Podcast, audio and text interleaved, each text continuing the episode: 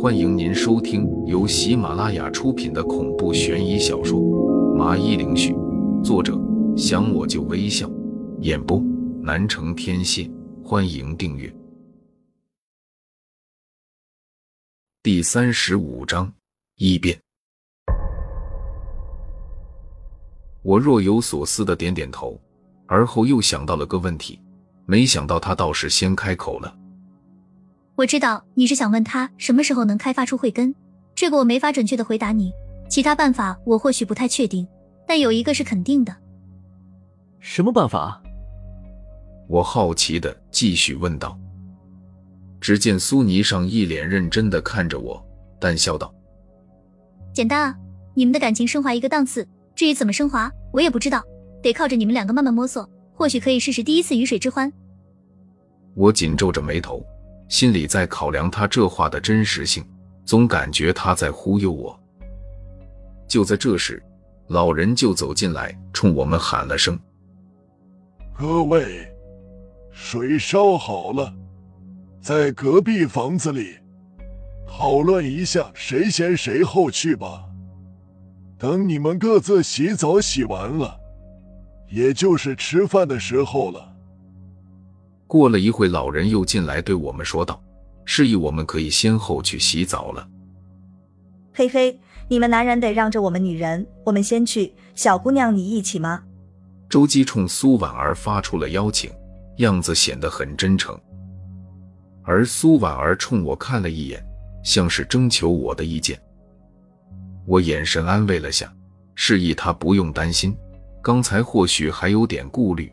现在苏霓上都在旁边，这周姬要是敢弄花样，那就是不想活了。见我没有意见，苏婉儿犹豫了下，还是跟着周姬走向了隔壁。而老人则是一脸亲切的笑着，坐在了长椅上，冲我说道：“趁这个功夫，我和你们几个说点故事解解闷。不知道你们几位意下如何？”我本来就对这老头心里有所怀疑，心想着也是个了解他的机会，也就没有拒绝。秦姐也没犹豫的坐了下来，而乌麻子靠在了墙边。这个故事还得从很久以前说起。老人望着桌子中央摇曳的蜡烛光亮，开始给我们说了起来。本来我以为他要和我们说一些神话故事。但渐渐的，我发现这好像是那些骷髅兵产生的原因，而且说的还比较真实。原来这罗峰山有鬼庙的传说，很早之前就有了。当时一个叫豹子鹰的将士镇守在这里，和鬼庙冒出来的鬼怪颤抖了一段时间，最后都惨死在这罗峰山上。只是最后的结果让我感觉有些匪夷所思。根据老人的说法。是当时在位的皇帝写下了一道圣旨，而且还大搞了一番祭祀仪式，最后烧掉圣旨，这样才不让鬼庙的鬼怪们为祸人间。我不由得瞥了一眼旁边眉头紧皱的苏霓裳，显然他也是不知道这个鬼庙是不是世间上的八大鬼门之一。可这个老人说，当初鬼庙有鬼怪冲出来过，这一切显得就有些诡异了。但我比较在意的是老人说的结果，阳间的皇帝颁布圣旨，怎么可能会平息了阴间的生物？这显然有点不合理。这位小兄弟，你奇怪是很正常的事情，并不是皇帝的圣旨起了作用，而是他带着一批能人异士来到了这边，为了防止鬼怪跑出来，便安排他们镇守在这里。老人察觉到了我脸上的疑惑，就解释了句：“当时的队伍其实很庞大的，几乎有上千人之多，其中还包括了他们的家眷。这些。”睡着似乎触动了他，老人就怔怔地站到门前回答着：“你是说，这罗峰山曾经也生活过了上千人这样？可是我没有看出点历史痕迹啊。”这不可能一点痕迹都没有吧？我有些奇怪的问道。老人一脸沉重的回道：“那是因为随着时间的流逝，几千人也不过是沧海一粟。每次程度的抵御掉鬼庙跑出来的鬼怪，都会牺牲一部分人，长久以往就人数变少了。听到这话，我的心里油然而生一股敬佩之情。不管哪朝哪代。总是会有一些无名英雄在默默的保护着这个世界。苏尼上则是眉头皱了下，说道：“我感觉有点不对劲，你注意这个老头，我去找婉儿，先保证他的安全才行。”听到他这么一说，我不动声色的从椅子上起身，逐渐的拉开了和老人的距离。本来想和秦杰沟通一下的，发现他的脸色似乎有点难看。眼角里似乎都藏着些许的泪水。这时，老人便转过脸看向了我，我顿时心提了起来，因为老人的半张脸不再是皮肉，而是森森的白骨。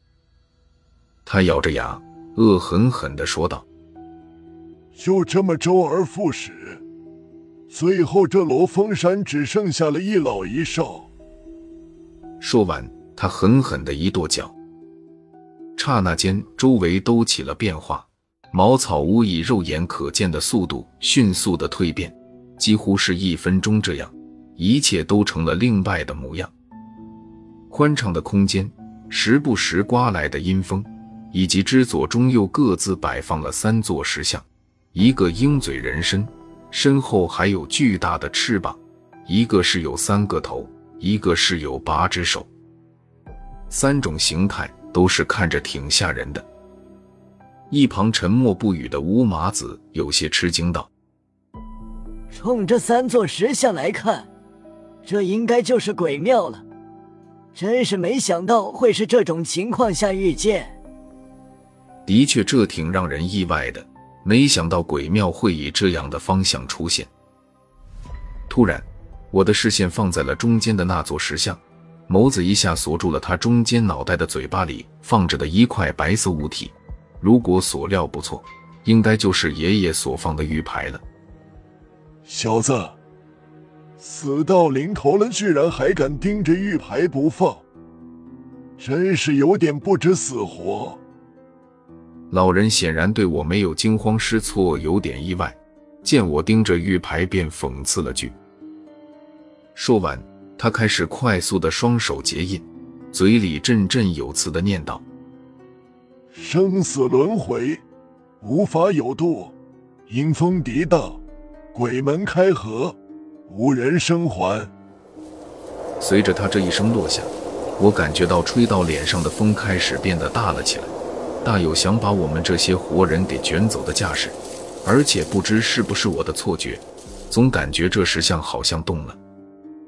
这个时候，苏婉儿拎着昏迷了的周姬出现在我的眼里，她冲我眨了眨眼，然后就说道：“老公，这老头果然不是个好东西，还好我机灵没有被迷晕，不过周阿姨就不能幸免了。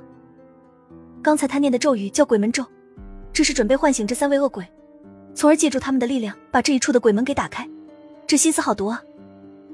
老人面色有些诧异，样子显得更加恐怖了。你这小姑娘怎么会知道鬼门咒？我知道此时的苏婉儿是被苏霓上控制着的，所以才会知道的这么多。这时，我下意识的看着旁边还保持着沉默的秦姐，心里一个猜测就诞生了。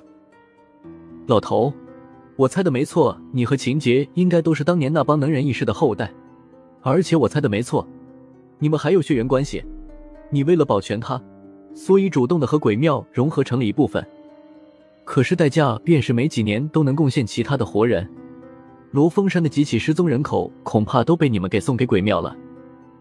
听到我说完，秦杰面目狰狞的吼道：“没错，真没想到王玲你的脑子这么灵通，这么快就明白了。不过这也没有什么大碍了，因为你们马上都要成为三位鬼大人的盘中餐了。”一边说，一边还发出了狰狞的笑声。这个时候，吴麻子就朝着我靠了过来，眉头紧皱的看着我，问道：“小子，现在怎么办？我感觉在这鬼庙里，我的法术有点施展不开，好像有点被压制了。听到吴麻子这么一说，我顿时心里一沉，猛地一感觉，果真如此，自己的体力像是被一股无形的力量给抽走一般，而且身体越来越疲乏。